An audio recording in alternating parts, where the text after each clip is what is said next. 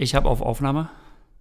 Äh, stopp, stopp, stopp, stopp, stopp. Äh, sorry, sorry, ich muss ganz kurz nochmal. Äh, irgendwas hat er mit C-Dur und sowas. Ich weiß nicht, ob, das, ob man da was hört. Hm. Äh, C-Dur. C-Dur. Warum uns nicht auch mal mit C-Dur okay, hören? okay. Okay, okay. Jetzt, ähm, ich drücke nochmal auf, auf Play jetzt nochmal. Dann Drück, noch mal, drück noch auf Play. 3, 2, 1,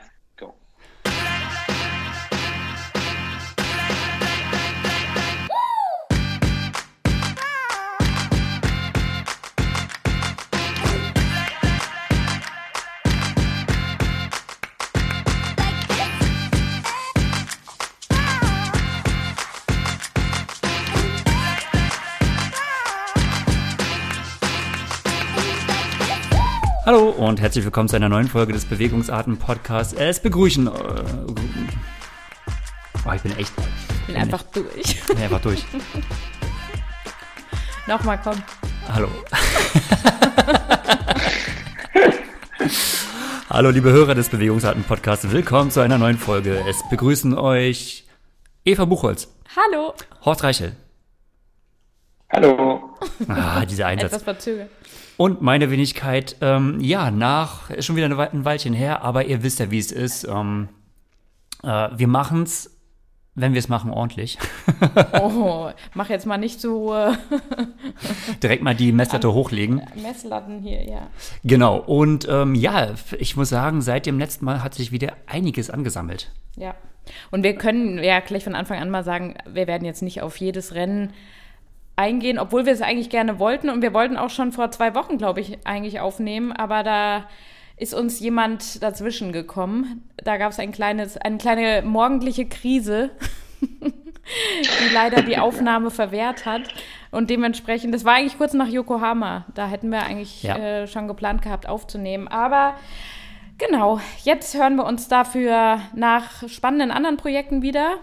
Ähm, und auch Horst ist wieder im Lande, denn der war ja zwischenzeitlich am Lausitzring.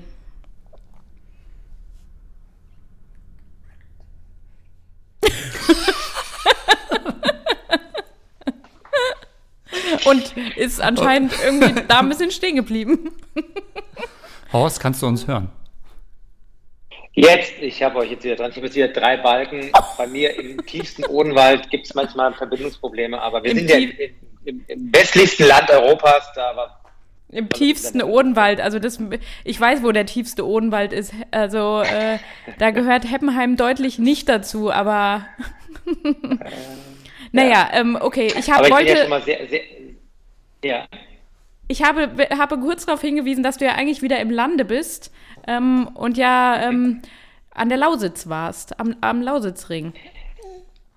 Ich war nie weg, aber gut, ich war in Finsterwalde. Wer, wem das was sagt, ist natürlich, ähm, ist natürlich da sehr, sehr ähm, gut informiert. Also ich war äh, am Wochenende beim Sub 7, Sub 8 Projekt und ähm, das ist in der Nähe von äh, Cottbus am Lausitz, äh, Lausitzring, ähm, hat das Ganze stattgefunden und ich muss gestehen, die Gegend kann ich bis jetzt noch gar nicht. Also ich war schon überall in der Ecke, aber in der Ecke ähm, ehrlicherweise nicht. Ich weiß nicht, äh, Gregor, bist du da öfters mal gewesen? Über, das Training, über Jugendzeiten, über... Der Wilde Osten. Naja, gut, das ist ja, muss man ja sagen, so die Stätte von Franz Löschke, ne? Sie- Ja. Also seine, äh, seine Heimatstätte und absoluten Ursprünge ähm, äh, Finsterwalde. äh, Finsterwalde. Ja. Also ich kenne natürlich Finsterwalde auch, weil ähm, da kommen Hühner her ähm, von einer Patientin aus Finsterwalde.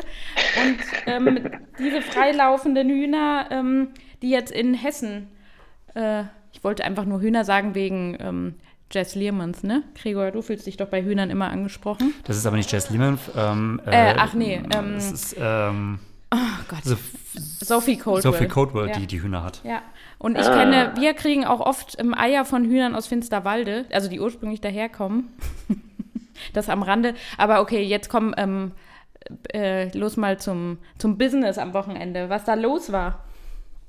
Genau, also Riesenspektakel. Äh, wir hatten es ja schon mal in den vergangenen Episoden immer mal wieder so angerissen, dass neben der normalen Triathlon-Saison auch äh, so ein Projekt wie dem Sub 7, Sub 8 Projekt eine gewisse Aufmerksamkeit ähm, geschuldet wird. Und ähm, ja, dieses Wochenende war es soweit.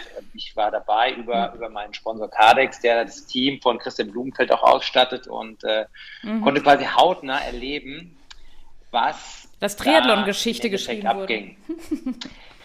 Wie man es definiert. Auf ja. jeden Fall wurden auf, äh, sehr schnelle Zeiten produziert und äh, es war auf jeden Fall spannend zu sehen, wie sich das Ganze so ergeben hat, wie das Ganze organisiert wurde, weil man ja immer noch diese reine Triathlon, Ironman Brille hat mit vielen Zuschauern und ähm, vielen Age-Groupern mhm. und ja, das war mal noch doch mal eine ganz neue Erfahrung. Aber ich kann schon mal sagen, es war die Reise wert, zumindest aus meiner Sichtweise. Es hat es ähm, hat mir auch so ein bisschen die Augen geöffnet und ähm, ja, wollen wir, wollen wir mal ins, äh, Detail gehen. ins Geschehen einsteigen. Ja. Hab, habt, ihr, habt ihr das so ein bisschen verfolgt am, am Livestream oder habt ihr das gar nicht so mitbekommen? Nee, doch, ja. wir haben es am Livestream äh, verfolgt. Eigentlich äh, tutto completo, würde ich sagen. Dafür, dass ich ja, ja eigentlich oh. vorher mich so wirklich gar nicht von, mit diesem Event beschäftigt hatte und generell. Wir waren dem ja schon kritisch gegenüber. Genau, wie ja viele andere auch. Also es ne, schon lange vor dem Start, also als eigentlich das erste Mal von dem Event irgendwie äh, geredet wurde, war ja die Kritik sehr laut, dass man gesagt hat, so was soll das, was hat das, was hat das mit Triathlon zu tun, was hat das, was ist das überhaupt für ein Weltrekordversuch, wenn dort Windschatten gefahren wird und wenn der Sport so weit verändert wird, dass er mit dem, also mit der klassischen Langdistanz eigentlich nichts mehr zu tun hat. Ähm, was gewinnt man denn da bitte für Erkenntnisse, wenn äh, man weiß, oh ja, na klar, mit Windschatten fahren die Leute schneller, dann ist die Zeit schneller. Dementsprechend auch, ja, weil, also, weil es schon so ein bisschen random war, habe ich mich auch wenig damit beschäftigt, mich dann trotzdem in Livestream gesetzt, fand es denn aber zum Zuschauen ganz geil. Das würde, ja. das würde ich auch sagen. Also du hast, du hast ja den Livestream nicht gesehen, äh, weil du warst ja, du warst ja im Livestream quasi dabei. Aber äh, wir, wir fanden es schon echt sehenswert. Und ähm, ich war, ich hatte vorher, gut, es ist manchmal so, wenn man keine Erwartungen hat, ähm, kann man auf jeden Fall nicht enttäuscht werden, sondern wird äh, im besten Falle positiv überrascht. Und das würde ich eigentlich so sagen, das war's. Um, und äh, irgendwo war es dann auch interessant, ähm, die Angie Maurer, die Freiwasserschwimmerin, die im Team von Nicolas Bierig ähm, Pacerin war, äh, ist ja äh, quasi Wiesbadenerin oder die ist bei uns im Verein und schwimmt morgens immer mit uns. Und die hatte ich noch freitags morgens im Schwimmtraining gesehen und habe so gemeint, ey Angie, was machst denn du noch hier? Ich dachte, die wäre halt schon längst oben. Und dann meinte so, ja, ich fahre jetzt gleich danach und ach cool, Eva, dass du da bist, guck dir das mal an. Was ist das denn hier? Und dann hat sie halt ihren Rucksack ausgepackt und hatte dann erstmal die hammergeile Form Swim Goggle. Also jedem Age Cooper, der hätte erstmal so goldene blinkende Augen bekommen, so geil, das bekomme ich einfach so, ja. ähm, und sie hat nur so gemeint, sag mal, also tragt ihr sowas? Was ist das denn für ein Klopper? Und dann meinte ich so, hm, naja, also Lionel Sanders trägt das, aber ich weiß nicht, wer, wer sonst noch. Und dann war aber, sag ich so, oh, und du musst jetzt mit der schwimmen. Und dann sagt sie so, oh ja, ey, äh, ich muss mit dem Ding schwimmen, ich muss jetzt mal gleich gucken und das irgendwie einstellen, man muss sie irgendwie verbinden mit dem Handy. Und das war für sie so komplett, was soll das? Und dann hat sie noch aus dem Rucksack äh, eine Garmin geholt. Ähm, die haben wir dann, das ist aber schon an der, am Auspacken gescheitert. Und hat sie gemeint, ach scheiße, mache ich alles, mache ich alles morgen. und mit der Schwimmbrille ist dann auch so, die hat sie einmal so kurz aufgehabt und dann hat sie gemeint, ah nee, ah, das passt jetzt nicht. Nee, ich, ich, ich schwimme jetzt nicht mit der. Also noch bevor sie ins Becken gesprungen ist. Und dann meinte Jenny Mensing, die da auch daneben stand, ja, aber Angie, also das musst du jetzt schon mal probieren. Also da kannst du nicht morgen einfach ins Wasser gehen mit dem Ding. Die läuft dir ja hinterher voll. Und dann meinte, ach, ist egal, das geht auch so. also, ähm, ich glaube, sie hat sie davor nicht mehr getestet und äh, sie hätte letztendlich auch so im Wasserball-Kraul-Stil schwimmen können. Sie hätte gar keine Brille gebraucht. Sage ich jetzt mal so salopp, ne? Ihr, ihr wisst Bescheid. Mhm. Ähm, Weil es für sie ja ähm, als Pacerin schon sehr langsam war, sagen wir es mal so. Ja, ich glaube, bis auf Alistair Brownlee waren das wirklich alles Schwimmspezialisten im Wasser, bei ja. den Frauen wie bei den Herren. Und ja. ähm, dahingehend die Pace der, der Langstreckenschwimmerinnen und Schwimmer ist halt doch so hoch, da ja. war wahrscheinlich Rückenschwimmen äh, fast schon das Mittel der Wahl, um sie zu orientieren. Aber das haben sie ganz gut gemacht. Ich bin mir nur nicht so ganz sicher, wie es so rüberkam, weil ich habe es leider nicht gesehen, was Schwimmen anging. Mhm. Und auch in der Recap habe ich nochmal kurz reingeschaut. Sind die ähm, relativ geradlinig geschwommen, weil die hatten jetzt nicht irgendwie so eine Art ähm, Führungslinie, sondern nur dieses Kajak und ja. ähm, diese Brille von Formswim, um die, die, das Pacing also, zu, zu haben, aber um jetzt, also ob die Route jetzt möglichst geradlinig war, ich glaube, das ist im Livestream äh, schwer zu mhm. verfolgen. Mhm, ja. Was man aber gut sehen konnte, sind halt die unterschiedlichen Taktiken, die verwendet wurden. Also äh, das Team von, äh, von der Katrina Matthews, die hat, ähm, ich sag mal so das Klassische, was glaube ich jeder gemacht hätte, dieses, ne, man schwimmt zu dritt, also beide hatten ja zwei Pacerinnen. Ähm, bei Männern wurde eine andere Taktik gefahren. Ähm, bei der Matthews quasi einfach alle hintereinander, eine Line ähm, hätten die meisten ja. gemacht. Und Nikola, äh, für die die Angia Pacing äh, geschwommen mhm. ist, die haben eine andere Taktik gewählt, die scheinbar auch nicht ganz so gut funktioniert hat. Ich fand sie dann aber eigentlich gar nicht so unclever. Und zwar, dass eigentlich so beide, die beiden Schwimmerinnen, die beiden Pacerinnen nebeneinander schwimmen und Nikola quasi hinterher. Mhm. Und äh, ich weiß nicht, wer es war. Auf jeden Fall ist eine Schwimmerin immer so, auch so ein bisschen, hat sich nach hinten verlassen, hat geguckt, was geht ab. Das ist war Nikola eher dran? Die Lucy war das erste? Ja. Okay. Ähm, ja, nee, das war, ich würde sagen, das war jetzt nicht unbedingt die schlechtere Taktik, aber mhm. so laut Angie, ich habe sie dann am Montag gleich wieder getroffen, dann war sie schon wieder da, meinte sie einfach so, okay. die, die letzten tausend hätte halt irgendwie Nikola gestanden.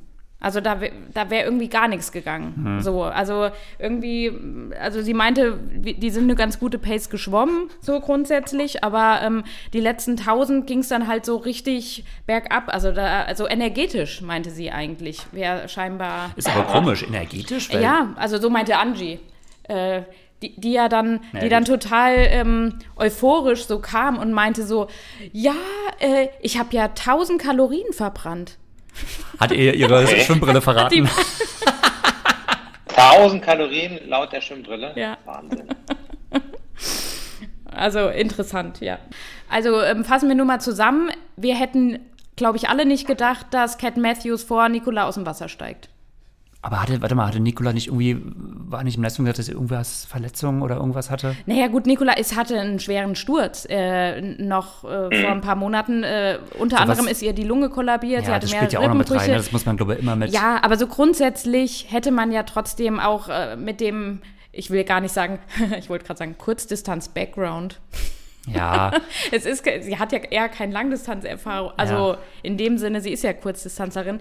Hätte man trotzdem ja. schon äh, sie vorher, äh, früher aus dem Wasser kommen sehen, was aber dann nicht der Fall war. Ähm, das war von den, bei den Frauen schon mal, ähm, ja, dann auch gar nicht so langweilig in dem Sinne. Ja. Ähm, und bei den Männern, ähm, gut, haben wir ja Joe Skipper so überhaupt nicht bis vor einer Woche ähm, auf, der, auf dem Schirm gehabt, was finde ich ultra traurig war dass ähm, Alistair nicht, nicht äh, bei dem Projekt jetzt quasi oder als Schwimmer dabei sein konnte. Ja. Ähm, ja, das wäre schon mal nochmal spannend geworden. Also gerade so im äh, Duell ja. zwischen den beiden, ja. ne? Das wäre, glaube ich, schon mhm. mal. Also vorausgesetzt, Alistair hat nicht wieder Nutrition Problems und, mhm. äh, und Hungerast, aber ansonsten wäre es aber auch echt eine spannende Sache gewesen, weil man hat ja auch gesehen, äh, der Joe Skipper hat ja dann das Team bekommen, letztendlich, was ja Alistair zusammengestellt hat. Und das hat jetzt auf, zumindest auf dem Rad, ähm, um mal vorzugreifen, also ne, mhm. Christian Blumfeld mit deutlichem Vorsprung aus dem Wasser raus und dann äh, vom Joe Skipper eingeholt und seiner fantastischen Team-Performance auf dem mhm. Rad. Das wäre spannend geworden. Absolut, wobei man muss echt sagen, die Jungs, die dort mit involviert waren beim Radfahren, bei beiden Männerteams zumindest, waren absolute Zeitverspezialisten. Ja. Also das war ja. wirklich so die Creme de la Creme ja. aus England, das kann man wirklich so ja. da sagen. Das waren Nationalchampions aus Wales, aus Schottland, ähm, Commonwealth Games Starter. Ich habe mit denen ja dann auch geredet im Nachgang und das war schon krass. Also weil man sieht ja von außen immer nur ja, einen Train von acht Leuten mhm. irgendwelche Radfahrer und der Triathlet dahinter. Aber was dahinter steckt, die Qualität mhm. der Sportler, und es ist ja auch bei den anderen Disziplinen ja genauso gewesen, war schon beeindruckend. Also was die da auf die Beine stellen. Und ich glaube, Alice, ich habe den da vor Ort dann auch gesehen, getroffen, ist eher übertrieben, weil mhm. der, der wirkte so ein bisschen neben der Spur. Ich glaube, das hat ihn schon ganz schön mitgenommen, dass er selber nicht mhm. wirklich ähm, da ja. teilnehmen konnte. Da wäre wirklich so, naja, hat, man hat man es mal angesehen. Aber im Endeffekt konnte sich Skipper auf ähm, das Know-how von Alistair irgendwie verlassen, auf das ganze Equipment, aber auch, auch das Material, was so die Anzüge anging.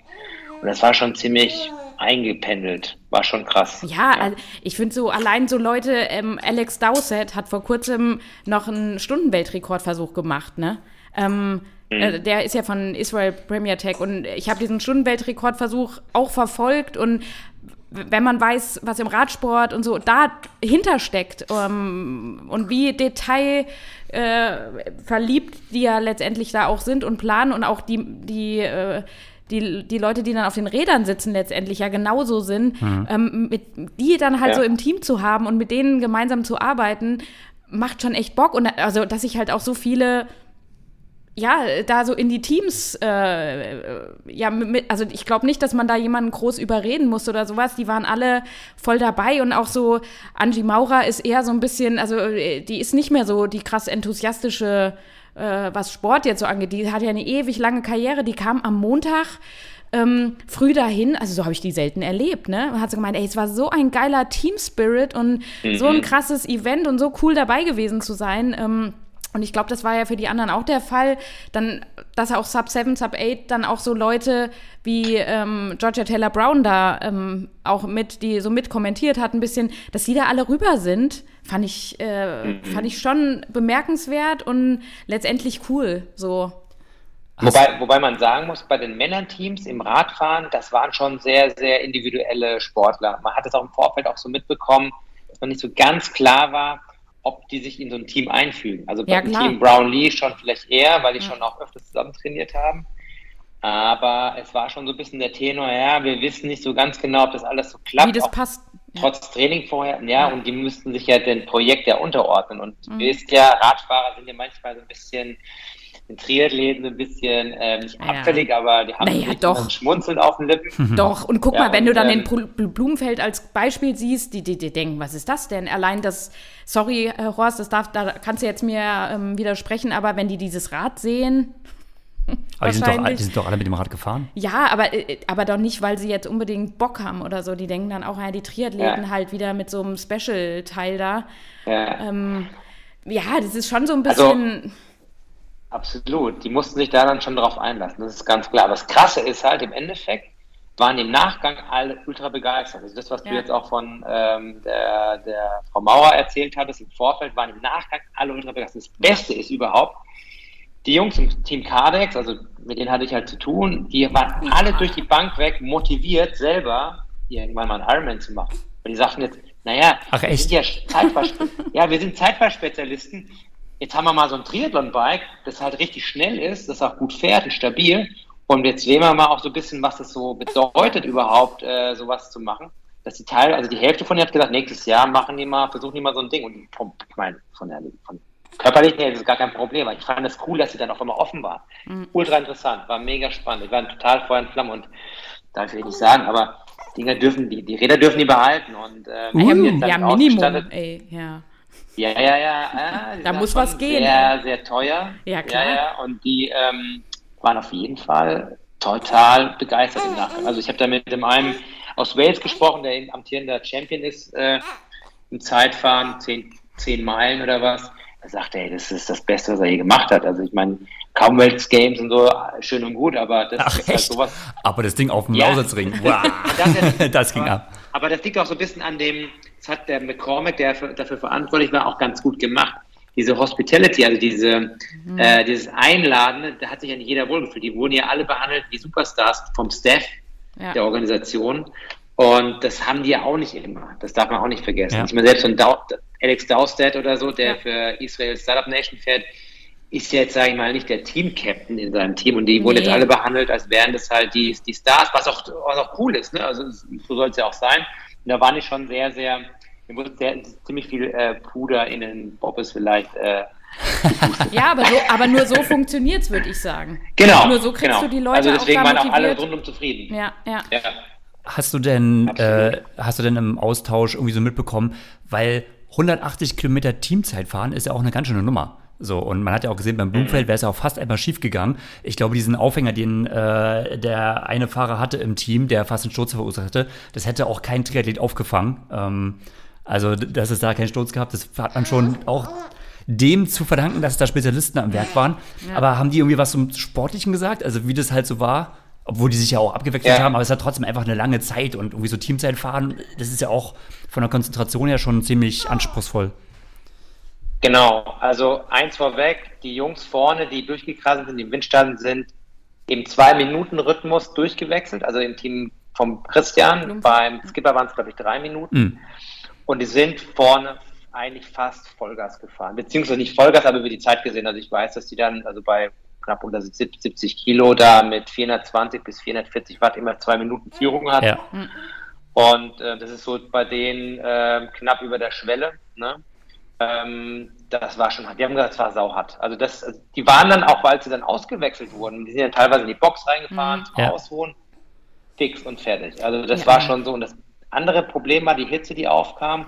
Und die haben also spezielle Aerohelme von ähm, ihrem Radhersteller gehabt, ohne Belüftung groß. Ach du Kacke, ja. Die Körperkerntemperatur ist so hochgegangen, das haben die unterschätzt, weil mhm. die nie so lange im Zeitfahren machen. Das also wollte ich gerade sagen. Ja, wer fährt denn so lange in so einer Position erstmal, also auch für ja. die ganze Rückenmuskulatur? Das, ist, das sind ja auch die mhm. TT-Champions nicht gewohnt. Und wie du sagst, und wenn dann die Belüftung quasi äh, von, von der Birne ähm, auch nicht mehr so, so funktioniert, dann kommt es halt zu brenzligen Situationen. ja, also nee. die, die sind vorne sportlich gesehen, also die, die im Windstand sind da wirklich eigentlich so relativ an der Schmerzgrenze gefahren, kann man schon durchaus sagen. Hm. Ich vermute mal, dass die beiden Triathleten oder alle Triathleten und Triathletinnen da irgendwie unter ihre Armen ähm, Pace gefahren sind, damit sie halt einen Marathon schneller sind. Also mindestens war das beim Team vom Christian so, weil die quasi das Radfahren auch schon vorab gesagt haben, die gehen nicht auf, auf Vollgas, sondern die ja. machen das sehr kontrolliert halt. Typisch Norweger, der ja. Norwegian Hype Train, ne? Ja und setzen halt aufs Laufen. Und so kam es ja schlussendlich, dass dann der, das Team vom Skipper eigentlich deutlich schneller war. Und ähm, ich glaube, die haben da richtig rotiert vorne. Also die müssen dann, weil ich habe mit denen jetzt nicht geredet, ja, aus deren Team, weil da war so ein bisschen, kannst da nicht rein oh, in deren Box und so, aber. Teamkonkurrenz. Die, ja, wenn die halt schon mal, ich weiß nicht, wie viele Minuten schneller die waren, die waren aber deutlich schneller. Das heißt, wenn bei uns im Team oder bei, bei Christian im Team 420, 440 Watt gefahren, will ich nicht wissen, was die in einem anderen Team gefahren sind. Ja. Das war nochmal eine Spur härter. Ne? Mhm. Und ähm, für die Athleten selber war es natürlich die Schwierigkeit, diese Konzentration zu halten. Ne? Also dann in dem in dem Sog mitzufahren ist das eine, aber halt dann die ganze Zeit so auf, ja, ich sag mal, zwischen einem Viertelmeter und manchmal einen halben Meter. Man hat gesehen, hinten sind sie nicht ganz dicht dran gefahren, ne, weil es auch wahrscheinlich auch ein bisschen Risiko war, aber das war schon, glaube ich, eine Herausforderung, Herausforderung seinesgleichen da. Das Problem ist halt immer, wenn es mal reißt. Die haben natürlich bei Skipper, die hat ja so einen, der dafür zuständig war, die Löcher zuzufahren. Aber wenn du, wenn du bei 55 Sachen mal ein Loch hast, du fährst da nicht ran. Das geht ja. nicht, ja, ja. Ja, das ist schon krass. Ja. Und man muss auch sagen, der ähm, Olaf Alexander hat ja auch, also der Trainer von, von Christian Blumenfeld hat ja letztendlich auch gesagt, ähm, grundsätzlich, we are noobs on long distance racing. also ähm, für ähm, Christian Blumenfeld war es jetzt die dritte Langdistanz. Haben sie ja auch im Stream nochmal so gesagt, ey, die erste Langdistanz. Kommt Kosum, noch dazu, ja. Cozumel war ähm, wie sagt, ja, darf man, weiß man ja, dass man es nicht 100% so sagen kann, aber äh, Weltbestzeit in, in Cozumel, dann zweites Langdistanzrennen Weltmeister ähm, und mhm. drittes Langdistanzrennen äh, Making History, ne? mhm. Mal gucken, was beim, vierten, was beim vierten kommt, ob das dann wirklich St. George, äh, St. George sage ich schon, äh, Hawaii ist. Ja. Aber ich fand es interessant, ja. äh, wo du gesagt hast, äh, also klar, dass die etwas unter der, also die, die Triathleten denn etwas unterhalb der Belastungsgrenze gefahren sind, wie sie sonst im Ironman fahren würden. Aber die Katrina Matthews hat gesagt, also klar, es ist etwas geringer, aber dann doch relativ hoch. Also, also die hat gesagt, fast 15 Watt äh, war, war nur weniger quasi. Weniger als weniger ihre Ironman. Und das ja. ist halt, Klar, es ist etwas geringer, aber äh, also da sieht man schon alleine, ne? also wie auch vorne geprügelt wurde, so viel weniger. Also es ist jetzt, es war jetzt kein äh, Shampoo, mm. Blow Dry and Run oder so. Ähm, mhm. Wobei, was, was, mich, was ich mich noch so frage, ist, ähm, weil das Schwimmen ja quasi relativ langsam war, mhm. ähm, beziehungsweise da hatten sie ja auch mit doch schnelleren Zeiten gerechnet. Ähm, ich frage mich aber, ob vielleicht bei allen anderen Langdistanzen das Schwimmen einfach zu kurz ist. Durchaus. Also, Also, dass, dass das jetzt mal, dass das jetzt wirklich mal ähm, 3,8 waren. Ja. Mhm. Ähm, ich kann mir schon vorstellen, dass bei vielen Langdistanzrennen äh, oder Ironman-Veranstaltungen nicht ganz so ja, akkurat, akkurat drauf geachtet wird, dass es wirklich. Ja, vor allen Dingen werden die Zeitmessmatten manchmal auch ein bisschen weiter hinten am Beach ausgelegt. Das heißt, so ein bisschen ähm, Laufpassage drin. Also ich glaube, also das weiß man aus eigener Erfahrung. Spätestens Cozumel weiß man, dass ha, die ja. Schwimmstrecke da nicht so ganz äh, regelkonform ist. Nee, nicht, nicht wirklich ganz. Genau, das sagen wir hier alle. Ja. Ja, auf jeden Fall brutal. Ich weiß nicht, bei den, bei den Frauen, ich habe es wie gesagt nicht so ganz mitbekommen. Wie habt ihr das so empfunden? Wie, wie wurde da auf dem Rad gefahren? Mm, kontrolliert einfach, ne? Ziemlich gut weil, kontrolliert. Weil da waren ja nicht, da waren ja auch Triathletinnen dabei. Es waren ja nicht nur reine Zeitfahrerinnen, ja. sondern auch Triathletinnen, die die Pace hochgehalten haben. Also anders wie bei den Männern quasi. Gerade ja, im Team so von der Niklas Birek, ne? Ja.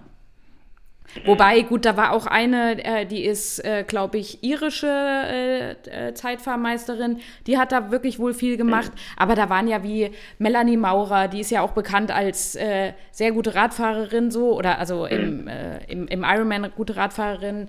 Die Immo Simmons war ja auch mit drin. Ja. Gut, Luisa Baptista, die war aber eigentlich nur hi hinter Nicola eigentlich. Die hat man, glaube die hat gar keine Puls Ja gut, gemacht. weil sie noch, weil sie noch gelaufen weil ist. Weil sie noch Genau. Das war ja auch nochmal eine ganz andere Taktik. Also nicht nur ein reiner, äh, reiner Radfahrer, sondern auch Athleten zu haben, die ähm, äh, irgendwie zwei Disziplinen mitbedienen.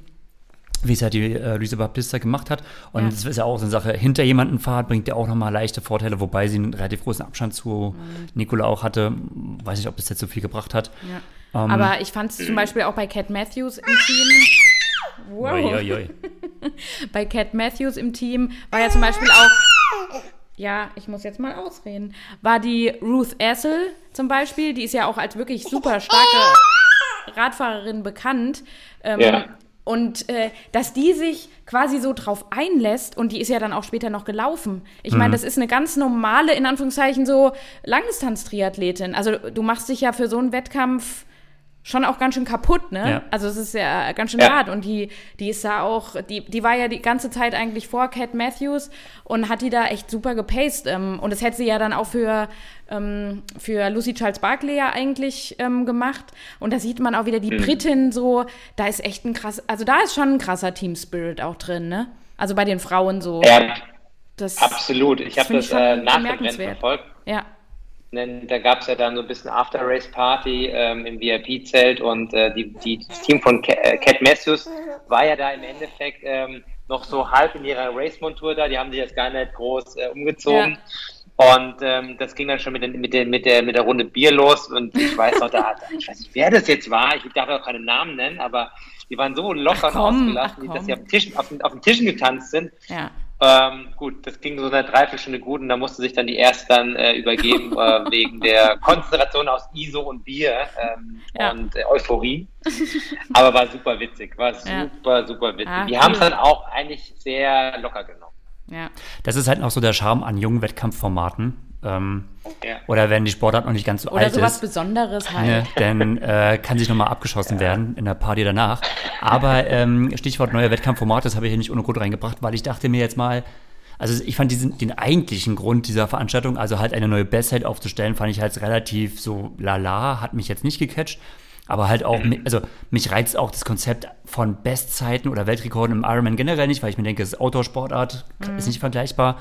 Ähm, Genau. Aber das Format an sich, das fand ich schon ganz interessant. Auch gerade mit diesen ganzen taktischen Möglichkeiten. Ne? Du hast irgendwie so ein Team von zehn Personen oder halt im Prinzip elf mit dem Triathleten und ähm, was du auch allein schon in der ganzen Besetzung machen kannst. Ne? Du kannst, konntest ja die Helfer einteilen, du konntest sagen, wer was machen soll, wie viele Helfer du in welcher Disziplin haben möchtest, wer, ob welche Helfer welche doppelt machen sollen, ob irgendwie, also ich fand, da war so viel und da habe ich gedacht, so, das ist eigentlich eine spannende Sache. Also so ein Format, wo man sagt, ey, Ihr seid zehn Leute. Welches Team zuerst gewinnt, hat gewonnen. Mindestens ein Athlet muss äh, komplett alles machen. Ne, dann hast du noch die Variante dabei, wenn dieser Athlet halt irgendwie einen Schaden hat, dann, ähm, dann hast du Pech gehabt. Dann muss irgendjemand anders irgendwie mhm. komplett machen. Oder du machst halt zwei Triathleten im Team, dafür hast du einen Helfer weniger. Whatever. Aber ich fand so, allein das wäre irgendwie so ähm, auf der Langdistanz eigentlich ein spannendes Teamformat. ist natürlich schwer zu machen, ne? weil wenn du halt so viele Personen brauchst pro Team, dann ähm, find die mal zusammen. Da ja. schaffst du gerade vielleicht gerade mal fünf Teams, wenn überhaupt, aber ja, vom Modus her fand ich es interessant. Ja. Also deutlich interessanter als jetzt den äh, Zeitaspekt und wie viel haben sie jetzt, wie viel sind es jetzt unter sieben Stunden oder acht Stunden. Aber das hat ja auch äh, Christian Blumfeld von vornherein gesagt, ey, das, darum geht es nicht, das schafft er. Es war eher so, welches Team gewinnt. Genau, und, genau. Ja. Und ich finde auch, das ist eigentlich so das Spannende. Das ist wieder das Coole, ja. Das Aber Coole wir sind eh Fans von, von, von Team-Event, Team ja. ja. das ist auch eine Budgetfrage. Im Endeffekt Voll. Hast, hat man gesehen, es gab da Team von Christian relativ viele Möglichkeiten äh, mit ihren Athleten. Die Läufer wurden extra aus Kenia eingeflogen, so Sachen. Beim Skipper war das der Frank Schauer, ein wirklich guter ja. äh, Marathonläufer aus Deutschland, ähm, der da äh, eingesprungen ist als Pacemaker. Also war schon äh, die Vorbereitung auch deutlich unterschiedlicher und natürlich auch vom Equipment her natürlich auch sehr äh, unterschiedlich aufgestellt. Ja. Im Team Skipper ist natürlich jeder von diesen äh, High-Quality-Radfahrern auf ihren eigenen Bikes gefahren. Ne? Das war halt ein bunt gewürfelter Haufen. Da war ein ja. Scott, da war ein Track, da war ein Giant dabei und ähm, ja, das andere Team war natürlich gebrandet. Ähm, es ist schon sehr speziell. Und ich bin mir auch nicht so ganz sicher, wie sich das alles so irgendwie finanziert hat. Das ist ja über diese Phoenix 3 Foundation mhm. ähm, organisiert worden, beziehungsweise, beziehungsweise, über diese Mana Group äh, von McCormack. Das Geld muss ja erstmal da sein. Ne? Also das ja. sind irgendwelche Investoren. Wo ist der Benefit? Auch die Frage. Ne? Ja. Also für die Athleten ist es natürlich cool.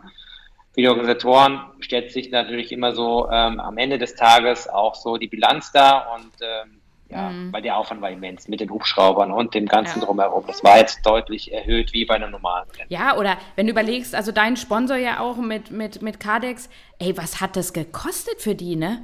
Das ist ja brutal. Ja, ja. Also, das, das will ich wirklich nicht wissen. Aber es ist ja cool, dass es sowas auch ab und an immer noch mal gibt, ne?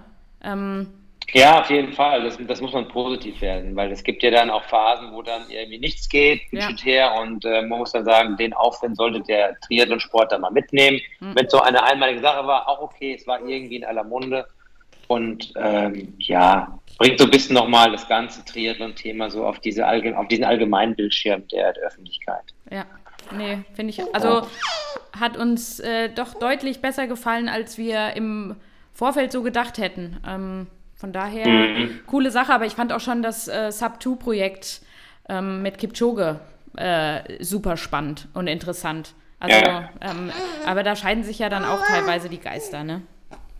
Klar, klar. Was aber auch interessant ist, und das ist auch so äh, ein ganz guter Benefit, es waren relativ viele Tech-Unternehmen vor Ort, die mhm. sich da irgendwie getroffen haben, weil sie einige der Teams unterstützt haben. Ihr wisst ja, die Norweger sind ja sehr, sehr wissenschaftlich orientiert.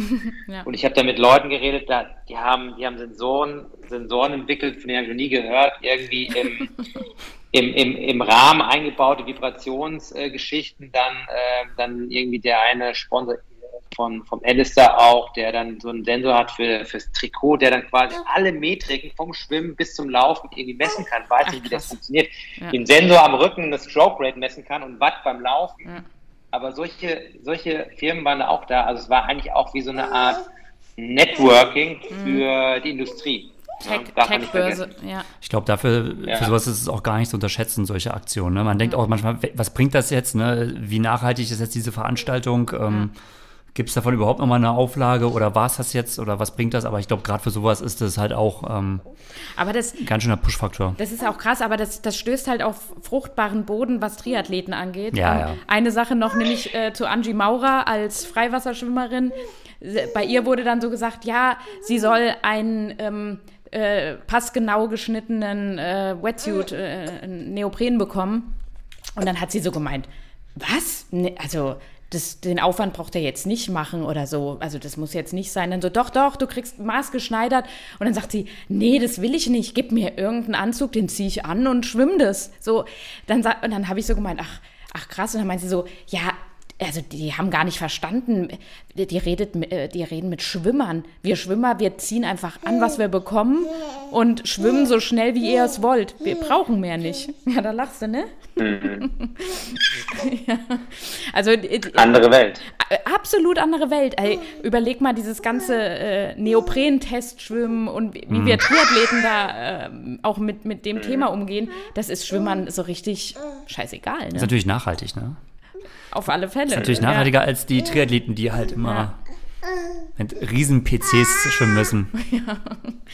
Aber das finde ich immer interessant und es ist immer schön, wenn da unterschiedliche Sportarten auch zusammenkommen, natürlich. Ja, absolut. Ja, um da nochmal noch mal einen letzten Hinweis zu geben, ich habe mich dann auch mit den, mit den Top-Läufern aus Christians Team unterhalten, den mhm. beiden Kenianern.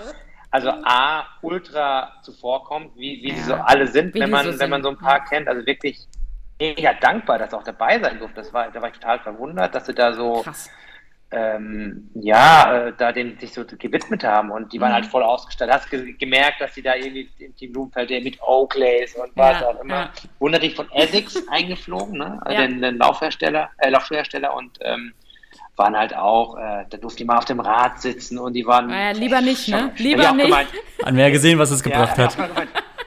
Nächstes Jahr auch. Ähm, schauen wir mal. Nächstes Mal ziehen Sie aber einen Helm auf, bitte. Auch auf, ja. auch bei diesen Geschwindigkeiten.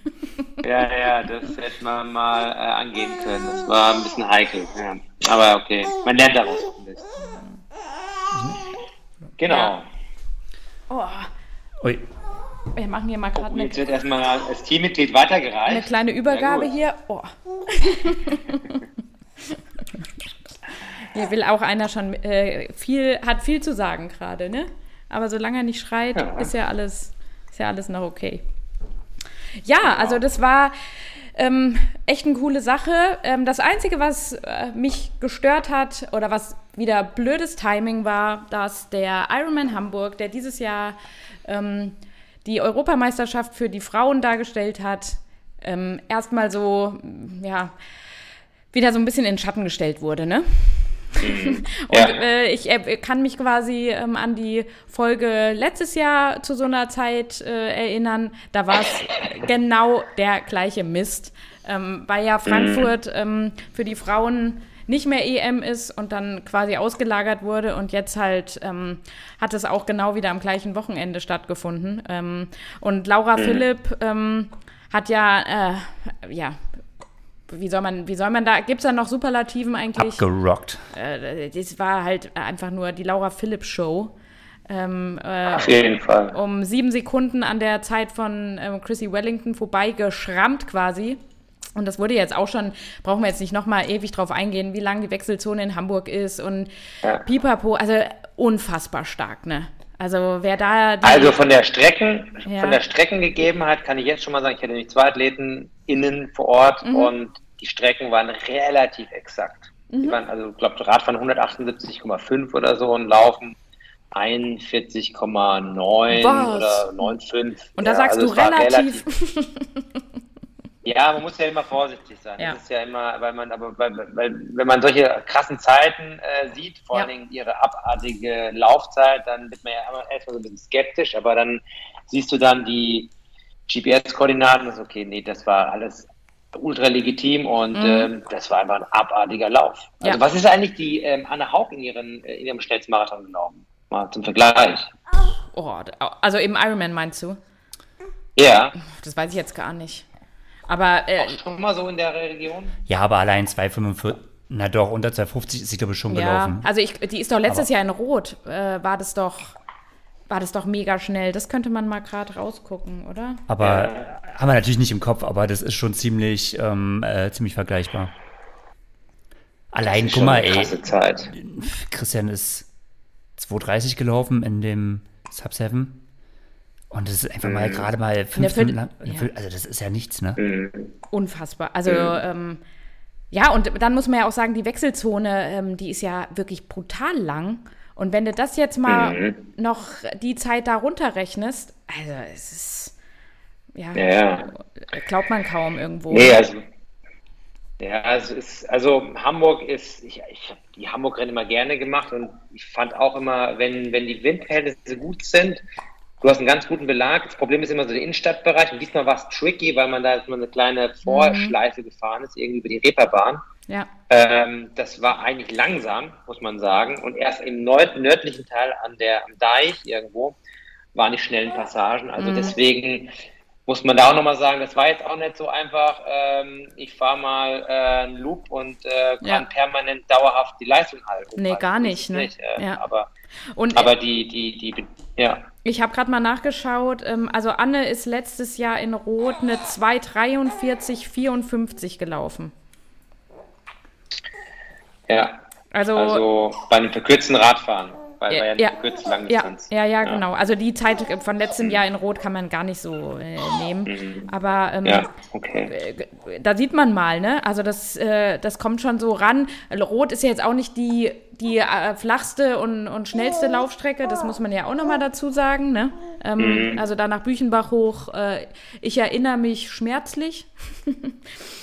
ähm, ähm, ja, also, aber wie, An äh, wie Anne, wie ähm, Laura ja auch direkt gesagt hat, man kann das nicht vergleichen, äh, diese unterschiedlichen ja. Strecken ähm, und so grundsätzlich, ne? Aber es ist einfach eine unfassbar äh, krasse Leistung. Ja. ja. was man aber vergleichen kann, ist halt, wenn du einen 3-Stunden-Marathon läufst und einen 2 Stunden 45 Marathon. Und das ist natürlich halt ein richtiges Rennen im Vergleich dazu. Ja. Ich meine, ich weiß nicht, was sie in ihrem ersten Ironman gelaufen ist. Ich meine, die war schon immer relativ stark auch im mhm. Laufen, aber das sind jetzt nochmal eine Welt ähm, oder schon, schon, schon deutlich schneller. Ja. Sonst eigentlich unterwegs. Sie war ja schon eher schnell. Ich glaube, in Barcelona meine ich auch eine tiefe 250er Zeit gelaufen. Da ist er auch unter drei Stunden locker gelaufen, ja. Ja, ja ähm, aber, aber, aber unter 250 jedem, ja. Ja, also ich fand auch nochmal, weil die Woche davor war ja der Ironman 73 Kraichgau, wo du ja auch mhm. vor Ort warst, Horst, ne? Ähm, ja. Und das, das war ihr erstes Rennen nach der ähm, Covid-Infektion. Und äh, ist ja auch relativ kurzfristig dann noch äh, an die Startlinie gegangen und keine Ahnung. Mhm. Ähm, und da war die Leistung ja, das war jetzt nicht eine ihrer stärksten 70. Also die hat äh, locker gewonnen natürlich, ne? aber gut, da war jetzt letztendlich auch keine äh, große internationale Konkurrenz äh, oder so starke nicht. Aber das war auch grundsätzlich, habe ich so gedacht, oh, das hängt ihr schon noch so ein bisschen nach. Und sie hat ja auch gesagt, nach den ganzen Tests, die sie ja ähm, gemacht hat nach der Infektion, um auch sicher zu gehen, dass sie jetzt da nichts quasi kaputt macht mit einem zu frühen äh, Einstieg wieder in, in, in die Wettkämpfe. Ähm, da, da habe ich noch so gedacht, boah, krass, also wird hart so, ne? Und dann ist eine Woche später Ironman Hamburg und dann sowas.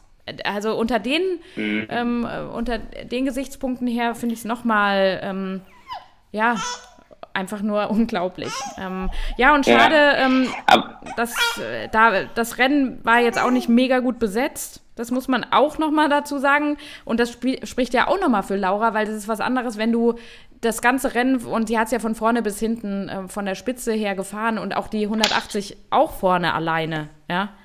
Ähm, ja. Ist, ist, ist auch nochmal äh, eine krasse Nummer.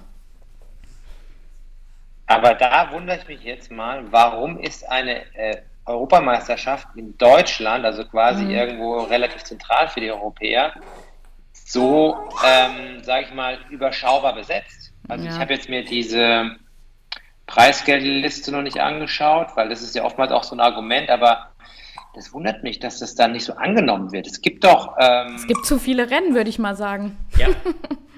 Es gibt einfach zu ja. viele Rennen. Es das gibt zu viele Rennen. Ja. Es ist ja nicht nur, und die Wertigkeit der Rennen nehmen ab, vor allem, allen vor allem Europameisterschaften. Das ist nicht nur im Ironman so, das ist auch auf der Kurzdistanz so, denn es gab auch äh, während der Zeit, in der wir nicht aufgenommen haben, eine Europameisterschaft auf der Kurzdistanz. Die wurde über, auch so in dem Format einer Supersprintdistanz aufgetragen, äh, ausgetragen mit äh, Vorläufen und Finals und so weiter und so fort. Mhm. Jo, und Valentin Werns ist Europameister. Beziehungsweise bei den Frauen, ähm, ja, ja, ja. Bei den Frauen haben wir Nina Eim als eine Europameisterin und Lena Meissner als Vize-Europameisterin. Hat das irgendjemanden, hat ja. das irgendjemand mitbekommen? Hat das irgendjemand? Ja. Ich muss sagen, das haben nicht mal wir so richtig mitbekommen, weil einfach inzwischen. Naja, doch schon. Ja, aber schon, aber nebenbei war Weltcup in Asakena, dann äh, noch dies und das.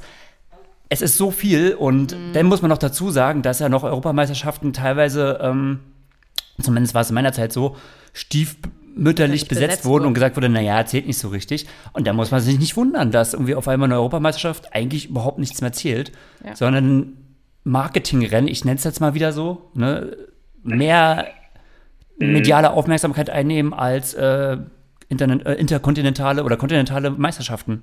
Ja, aber das ist, ist schon super schade. Ähm, und ich höre ja gerne die Jungs und Mädels, muss man ja auch sagen. Ist ja auch Chelsea Burns dabei von Pro Train News. Finde ich mega cool, den Podcast. Ähm, und die äh, sagen ja selbst auch, also äh, gerade was an Ironman-Veranstaltungen und Profi, äh, Profi-Ironman-Feldern ähm, so überall äh, den ganzen Globus stattfindet, ist viel zu viel. Und äh, die meisten Rennen äh, haben auch gar keine große Relevanz. So, ja die, die finden halt auch statt und die sagen auch, oh, streicht einfach mal bestimmte Profirennen. Also die können ja gerne stattfinden für, für Age Grouper. Ähm, da war ja auch ähm, Chattanooga ähm, genannt. Da haben sie mhm. auch so gemeint, also das sollte man eigentlich für Profis streichen, auch weil es einfach äh, von der Strecke und so weiter äh, gar nicht so tauglich und so weiter ist. Ähm, und da muss ich sagen, da bin ich auch total dafür. Also da wäre ich wirklich, mhm. aber dann ist, kommt man halt wieder in die Bredouille. Viele Age-Grouper wollen ja auf der gleichen Strecke auch mit äh, Profis starten und sich vergleichen. Das macht ja unsere Sportart da auch speziell oder. Ich halte das besonders. für einen Mythos. Echt? Ja, ich glaube, das stimmt nicht. Also, aber wenn ich jetzt mal von mir allein ausgehe, also ich wollte nicht bei einem Ironman unbedingt starten, wo kein Profifeld ist. Ja, aber weil ich mich warum? vergleichen möchte. Ja, also, ja, Auch wenn der Vergleich natürlich, wie bei allem, er hinkt total, weil bist, man ja unter unterschiedlichen Voraussetzungen. Dann bist du die Ausnahme, die die Regel bestätigt, ah, aus meiner okay. Sicht. Ja. Weil, also, ja, das wird immer so gesagt, aber. Ja, ich glaube ja schon was da. Ich glaube, Age-Grupper wollen ernst genommen werden und die wollen halt auch eine geile. Ich lese doch unter jedem Bericht von Trimark, boah, ja, die schnellste Age-Grupperin war so und so schnell, ihr habt kein Wort über sie geschrieben, boah, die Age-Gruppe, die wollen ernst genommen werden. Ich glaube, denen ist es gar nicht so wichtig, von wegen, oh, ich möchte mit einem Profi, sondern. Äh, Aber du wirst wollen, mehr ernst genommen, wenn, du, wenn Profis da sind, weil da allein die Berichterstattung schon mal viel mehr ist. Das ja. hat ja auch was mit ja, also ich, zu tun. Also ich, ich glaube mal, für die ambitionierten Amateure ist es wahrscheinlich nicht ganz so relevant, aber ich glaube vor allen Dingen für Rookies und vielleicht die nicht ganz so schnell, ist es schon irgendwie ein Highlight, wenn sie dann mit den Profis an den Startlinien stehen können, also in die, in die virtuell zumindest. Ja. Weil es ist es oftmals so ein Bucketlisting und wenn man dann noch sagt, ah ja, ich war im selben Jahr am Start wie damals Jan Frodeno in Frankfurt, dann ist es schon so. Ja, wow, das ist für viele ein Thema, ja. Oder man sagt ja, so selbst, ja, ja, ich, also ich würde dann halt auch, ich will dann, das Radfahren kann man wirklich sehr schwer vergleichen. Ähm, mhm. Aber gerade so das Schwimmen, Laufen, also da gucke ich dann schon, oh, äh, was ist die Profifrau gelaufen und was bin ich gelaufen, so, das fand denn, ich immer interessant. Dann würde ich, also als um Veranstalter. Um zu sehen, was so geht, weißt du? Ja, als Veranstalter würde ich es dann aber, glaube ich, so machen. Ich wäre wirklich für eine krasse Reduktion der Profirennen was ja Ironman nicht daran hindert, bestimmte Profis zu Veranstaltungen einfach einzuladen und die einfach oh, komplett Gott, außerhalb äh, ja, einer Profiwertung starten zu lassen. Hm. Ja, was ist das denn? Aber so ist es halt nun mal. Ne? Money, Money. Äh ja, aber Money ist ja schon mal so oder so nicht da. Ich möchte nicht wissen, was Laura jetzt in Hamburg für ihren EM-Titel bekommen hat. Und das war ja dann noch ein gut Ja gut, denn, denn ähm, muss man halt auch mal dafür zahlen, dass Profis starten. Ja, aber äh, sag das mal Ironman, ne? Da geht mehr in die eigene Tasche oder. Ja gut, aber dann würde man ja wirklich sehen. Also wenn die Age wirklich Profis einfordern in ihrem Starterfeld, dann würde Ironman äh, das ja auch machen. Also, ne? Mhm. Das würde mich. Ja, ich, ich glaube, das also ich glaube, das Problem ist, zumindest bei den Rennen in den Großstädten wie in Hamburg oder in Frankfurt, wenn du da anfängst, keine Profis zu starten, dann kriegst du ein Problem. Ja gut, Frankfurt wäre für mich jetzt Start mit der Frankfurt ist davon mal ausgenommen. Ja, Frankfurt ist jetzt natürlich ein Profirennen. Ja. Ne? Lass mal nicht von den großen Schlachtschiffen also reden, sondern von, von irgendwelchen. Ja. Nee, absolut. Aber ich glaube, du kriegst als Veranstalter Probleme mit der, mit der Location vor Ort, wenn du da nicht Elite anstarten, mm. in so mhm. Großstädten zumindest. Das ist klar. Ja, Ob du da irgendwo beim 70.3 Chattanooga der Pampa irgendwo ein Profirennen brauchst, ja, sei mal dahingestellt. Ja, und vor allen Dingen, also in den USA, äh, da ist ja so viel, ne? Also das, das, das hört ja überhaupt nicht auf. Also wenn man auch mal die Ironman-App öffnet und guckt, was sind für anstehende Rennen, da wird einem ja ganz blümerant irgendwie so. Wobei da schon auch ja, ja, ein paar natürlich auch äh, äh, einzig äh, Ironman äh, sind. Aber naja gut, ähm, aber weil wir ja schon gerade mal beim Kraichgau waren, ähm, können wir ja noch mal auch da kurz drüber reden, weil das war ja schon auch ähm, ein interessantes Rennen. Ähm, es wurde auch wieder mal ähm, ähm, im Outside-Stream gezeigt, beziehungsweise wir haben die Hälfte Commercials gesehen. also das äh, ist äh, einfach, also ich finde das einfach nur traurig. Ähm, das ist keinerlei äh, große jetzt Verbesserung oder so ähm, für mich von der Streamqualität, weil die Hälfte ist, also ich würde sagen, es ist 50-50 ähm, Rennen und, und Commercials, wenn es nicht sogar noch mehr mhm. Werbung ist. Jedenfalls haben wir da unseren Freund Justus Nieschlag ganz oben äh, gesehen und einen quasi Stadtzielsieg ähm, hat er da aufs Parkett gelegt. Ähm, da konnte dann auch Frederik Funk ähm, mit seinem zweiten Platz nicht mehr groß äh, näher kommen. Ähm, auch wenn er es äh, versucht hat, aber ähm, auf, dem, Rad war Justus mit einer krassen Performance unterwegs. Und äh, an drei war dann noch Ruben Zepunke, der ja auch wieder zurück, wie er selbst sagte, auf dem Podium ist, was ja auch super cool war. Was? Ja, gut, ist ja nicht so, dass der Ruhm jetzt dauerhaft dem Podium wäre gewesen. Nee, also, aber jetzt, jetzt wieder. Ein Podium, ja, aber, okay. Ja.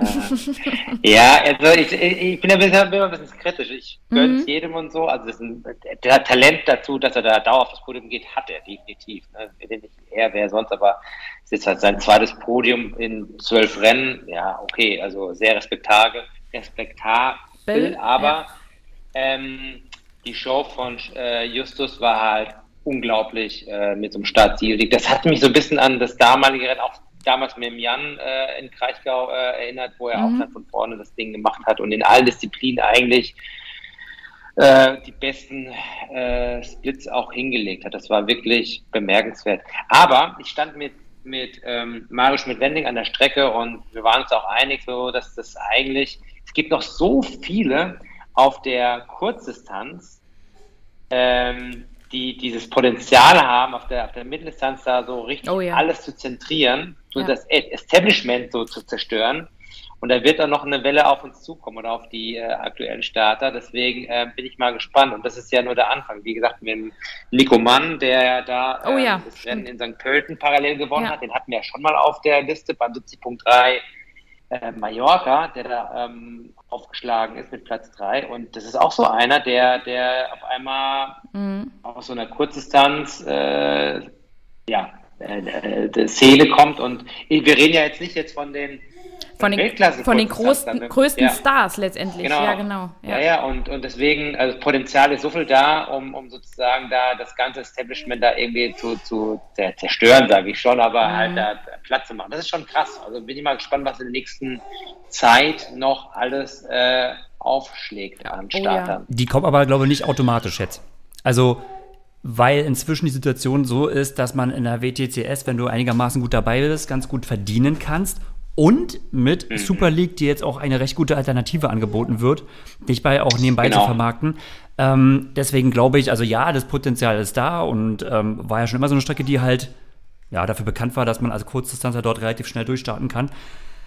Aber, also ich glaube, wenn sich jetzt nicht die Attraktivität der Rennen auf der Mitteldistanz, wer auch immer sie jetzt anbietet, ob jetzt irgendwie so Challenge PTO oder Ironman, krass steigert, dann ähm, ist es mal immer so ein ganz gern gesehener Ausflug, wie jetzt zum Beispiel jetzt mal von, von Justus, der halt sagt, yo, mach ich mal, um, um das gemacht zu haben. Aber dann wird es auch nie so interessant werden. Also mhm. muss man was draus machen, weil ich glaube, der, der, der Weg war früher war ganz automatisch, ne? Der war vollkommen klar, hörst du mit kurzen Distanz auf, dann gehst du natürlich auf die längeren Strecken so. Aber inzwischen ist es gar nicht mehr so klar. Also inzwischen mhm. kannst du auf kurz und super Sprintdistanzen, wie man ja sagen kann, so eine ausfüllende Karriere haben, äh, dass du sagst, jo, danach höre ich auf.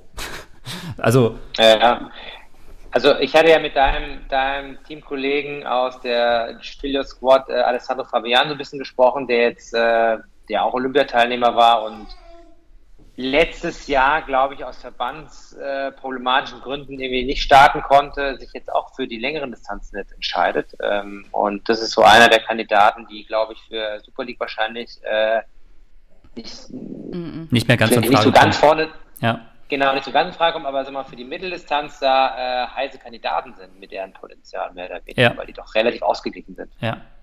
Nee, absolut. Also natürlich, also klar, du hast halt immer noch einen riesigen Pool an Athleten, die, die, äh, die da immer noch zuschlagen können. Das ist ja jetzt gar nicht so. Ähm, aber zum Beispiel, also das klingt jetzt blöd aus meinem Mund, aber Alessandro Fabian wäre für mich jetzt nicht einer so der ganz großen Stars von der Kurzdistanz, wo ich sagen würde, oh, der kommt jetzt rüber, so, ne? Ähm, genau, ja. Sondern halt einer genau von vielen. Diese, kann, ja, genau, das sind genau diese Kandidaten, die jetzt, sage ich mal, äh, äh, ähm, so in der, in der zweiten Reihe, sage ich mal vorsichtig sind, die sehr, sehr stark sind, aber ähm, da sich dann nochmal austoben können, weil die einfach so dieses Waffenarsenal mitbringen, so in allen drei Bereichen äh, äh Absolut, aber dann ist die Frage, wie viel bringt es halt der Distanz, ne? Also wenn sich dann die zweite Reihe nochmal austoben kann auf der Distanz, aber dann ist halt die Frage, wer bekommt die erste Reihe, ne? Es wird klar sein, dass zum Beispiel im Blumfeld äh, der wird schon, klar, der wird auch mal Mitteldistanz machen, aber der kommt wahrscheinlich schon dann ganz gut auf der Langdistanz dann zurecht und wird dann noch eine gute Karriere machen. Dann wird es, erste Reihe wäre für mich ein Hayden Wild zum Beispiel.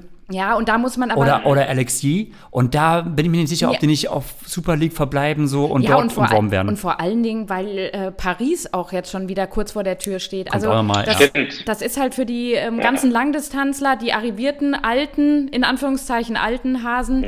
ähm, der große Vorteil, ähm, dass halt jetzt einfach schon wieder ähm, das Punktesammeln losgeht und dass letztendlich sich die Kurzdistanzler gar nicht äh, so weit da austoben können jetzt, in, in, in diesem olympischen Zyklus zumindest. Ähm, ist jetzt wieder ja. anders, wenn jetzt 24 Paris mal war und dann haben wir auch mal wieder vier Jahre, ja. dann äh, gibt es noch einen ganz äh, oder einen viel größeren Spielraum, als den wir jetzt äh, in dem Zyklus haben. Wird also, für Lucy mhm. auch jetzt ganz schön knapp, oder? Ich meine, ja. wir haben jetzt, was haben wir jetzt für ein Jahr? 22.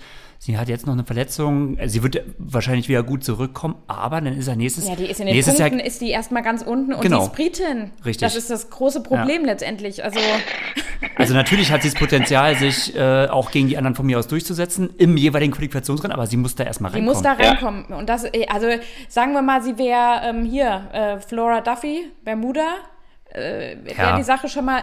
Wobei, dann brauchst du erstmal, naja, doch, du kannst so. Ja, sie bräuchte ein paar Punkte oder so, aber die, das würde wahrscheinlich relativ schnell gehen. Aber sie muss ja Britinnen von der Liste vertreiben. Ja.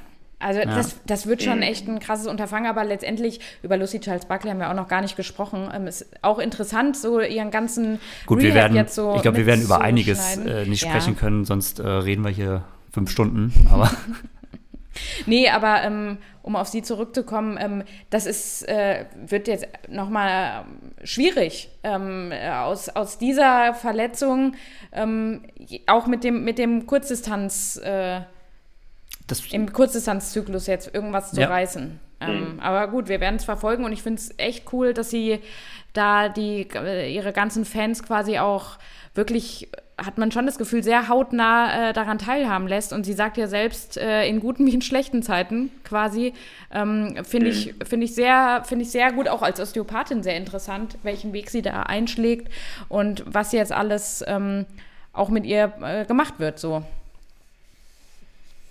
Absolut, kann ich nur so unterschreiben. Ja. Ähm.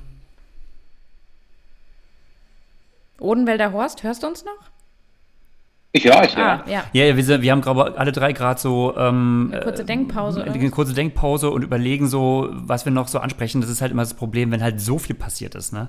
Ja, ich kann eine Sache sagen. Ich bin ja nach wie vor ähm, Eric und Paula Fan und Eric Lagerstrom gewinnt Escape from Alcatraz. Ähm, sein, ja einer seiner größten Erfolge. Ähm, und da hat er sich ja schon, schon mega geil durchgesetzt. Das Rennen war auch sehr, das ist halt in Amerika spielt das auch eine Rolle. Ähm, da war das auch echt. Ja, äh, legendär, das Rennen. Echt gut, ja, und echt gut besetzt auch. Also da, da ja. hat er Leute wie ähm, Ben Knut und so weiter, Gregor, ähm, ordentlich distanziert. Der scheinbar eine Formschwäche hat. Irgendwie ja, der kommt nicht so aus dem, aus dem Quark, ne? Ja. Mhm.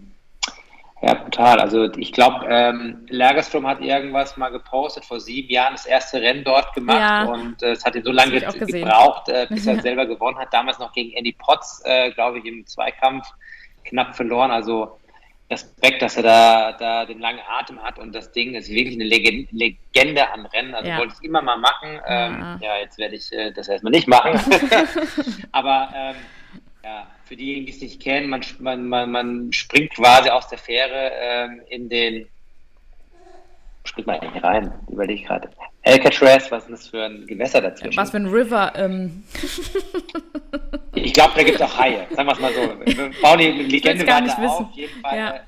Spektakuläres Rennen, auf jeden Fall. Ähm, einer der Klassiker aus den USA, neben White Flower und ähm, Stimmt, White St. Croix, was, was aber nicht mehr gibt, St. Croix leider. Ja, ja. ja, Und bei den Frauen, um das einfach auch abzurunden, weil ich auch eine Frau bin ja. und weil ich auch Jackie Herring-Fan bin.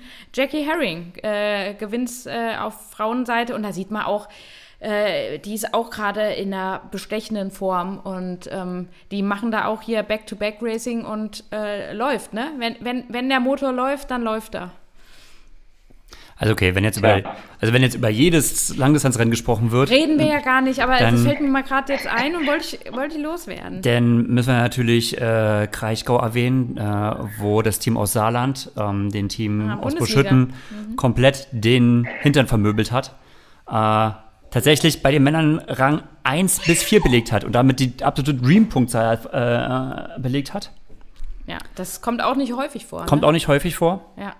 Äh, äh, muss ich auf jeden Fall erwähnen. Ich wollte noch den Buschüttner Athleten irgendwie Asyl anbieten oder so, aber ich denke mal, man wird wahrscheinlich beim nächsten Mal zurückschlagen. Das war eine der auf jeden Fall bemerkenswerten Geschichten, die ich äh, mitverfolgen durfte. Leeds steht an. Ja, Leeds steht jetzt an. Ähm, und wir haben überhaupt nicht über Yokohama gesprochen, was wirklich traurig ist. Ähm, ja, aber, aber, Yokohama war auch letztes war Mal so, es war ein Rennen, weg. ich kann jetzt gar nicht genau sagen, wer, wer hat eigentlich gewonnen? Alex Yee. Alex Yee und bei den Frauen? Ähm, bei den Frauen hat gewonnen, lass mich überlegen. Oder Georgia, schnell nach. Georgia Taylor. Aber Georgia. Ja. Aber ja, es war halt so ein typical WTCS-Rennen, ne? Und man muss halt jetzt mal gucken. Oh, er schafft sich jetzt aber ganz schön. Egal äh, wie es weitergeht. Ich sag mal, ähm, Georgia Taylor Brown führt jetzt auch in der Gesamtwertung. Äh, bei den Männern hat ähm, Leo Berger die Führung übernommen. Und es geht jetzt noch eine ganze Weile. Ne? Deshalb war ja letztes Jahr schon der Auftakt, der, der Auftakt sozusagen auch in Hamburg. Deswegen waren ja auch äh, die Deutschen ja ähm, so gut äh, mit platziert. Und ja, geht weiter, nimmt so langsam Fahrt auf. Ich, ich würde auch sagen, so langsam wird es auch interessant. Also, ähm, und ich denke, es ist auch relativ offen. Hayden Wild hat in Yokohama ja auch sein allererstes Podium gemacht. Er ja, war ja so endlich. der einzige Olympiamedaillengewinner, der noch nie ein Podium gemacht hat in einem WTS-Rennen. Und das hat er nochmal nachgeholt. Ähm, insofern gibt es auch da wieder viel zu erwarten. Ich glaube, es ist recht spannend, was äh, so, ja, zum einen der WM-Titel, aber auch die Medaillen angeht.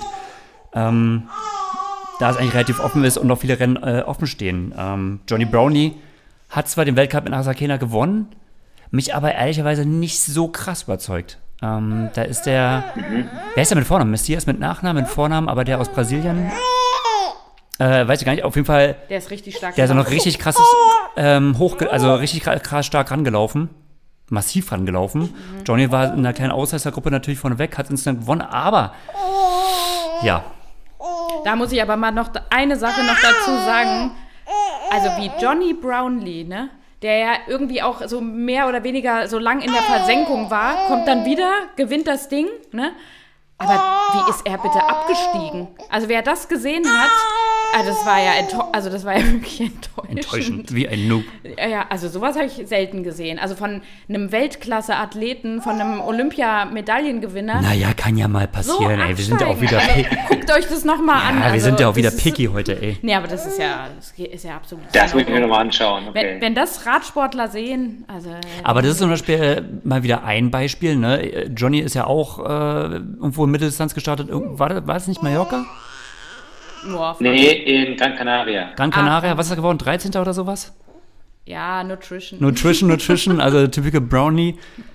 Ja, keine Ahnung, ne? Also da muss man halt sagen, ähm, Aber es hat es so jetzt mit dem Absteigen zu tun. Unterschiedlich, ja gut, das Absteigen habe ich jetzt abgehakt. da waren wir wieder beim Thema äh, Kurzdistanzler über Rennen, die Mitteldistanz. Ähm, das ist auch nochmal ein Faktor, ne? Es ist auch sehr abhängig vom Athletentyp. So. Briten, ja, sind da, können alles. Äh, entweder überperformen oder auch underperformen. Ich habe übrigens, ähm, äh, wisst ihr übrigens, ähm, äh, okay, komplett off-topic jetzt. Wir, haben, wir lösen uns gerade ein bisschen auf, ne? Aber, Redest du jetzt über Hühner nochmal, oder? Nee, ich rede jetzt nur über, über Super League. Ich, ähm, ah. ich bin jetzt übrigens äh, Team-Owner. Oh. Oh. Im virtuellen Leben? Äh, nee, sogar relativ real, ne? Aber im September startet ja die äh, Super League äh, Season ähm, wieder. Und es gibt jetzt eine Änderung, ja. also da muss der Kleine es schon gab mal ja, Es gab ja letztes Jahr schon die Änderung, dass äh, Teamstart, ne? Hier Sharks und äh, Scorpions und bla bla bla. Yeah. Und äh, das Team der Cheaters ist jetzt so weit, da kann man quasi äh, Fan-Team-Owner werden. Also kannst du, gibt es unterschiedliche Packages und äh, ich habe jetzt die geringste Package genommen für knapp 14 Euro die Saison und bin jetzt äh, im Bronze-Level äh, Fan-Team-Owner der vom Team Cheaters. Okay. Ja, und das heißt, was bedeutet das jetzt? Ähm, das bedeutet, dass ich äh, bei gewissen Entscheidungen äh, mitbestimmen darf oder mitwählen darf. Also zum Beispiel, das erste war jetzt relativ langweilig, da geht es ums Teamkit, da hat man so drei Vorschläge und dann, ähm, ja, äh, kann ich da A, B oder C abstimmen. Das nächste ist, ich kann mit abstimmen über, wer soll ins Team kommen. Äh, die haben dann wieder ihre Team-Drafts, wo sie dann ihre, äh, ihre Mitglieder wählen und ähm, ich, wir können quasi, also alle, die äh, den Pass haben, können dann quasi so wählen, wer soll da rein und äh, die Managerin, wer ist denn das eigentlich, die, ähm, fällt mir jetzt nicht ein, äh, orientiert sich dann quasi oder nimmt dann quasi nach unseren, an, an nach unseren Votings, beziehungsweise nach meinen, ja, unter anderem mit dabei auch meinen Votings. Du kannst anscheinend äh, die Startposition des Teams vom Pontoon wählen und so weiter und so fort. Also kein Gemix. Nicht viel, aber da ich ja im Prinzip einfach so diese Team-Varianten cool finde und das Format cool finde, habe ich gedacht, come on. Ich finde nicht alle so cool. Lass es pushen. Ich zieh mir den Pass. Ich bin jetzt Team-Owner. Wer jetzt reinkommt, der gehört dann quasi mir. okay. Seele verkauft. Das werden wir verfolgen. Jo. Insofern wollen wir auch das soweit. Ähm, ja, ich, ich glaube, glaub, wir müssen. Ich glaube, wir können jetzt nicht mehr so viel länger. Wir müssen uns gleich anderen Aufgaben widmen und ähm, das Ganze mehr oder weniger abrupt abbrechen. ja, aber ich glaube, es ist alles, ist jetzt alles gesagt. Oder Horst, bist du damit einverstanden? Horst hat eh keine er, Verbindung mehr. Guckt, alles klar. Er guckt nur. Liegt nur noch. Wir Horst hat die Sprache verschlagen. Wir verabschieden Wir verabschieden uns. Ich hoffe, ihr habt jetzt bessere Laune als, äh, naja, und äh, wir hören uns dann beim nächsten Mal. Ciao. Tschüss. Ciao.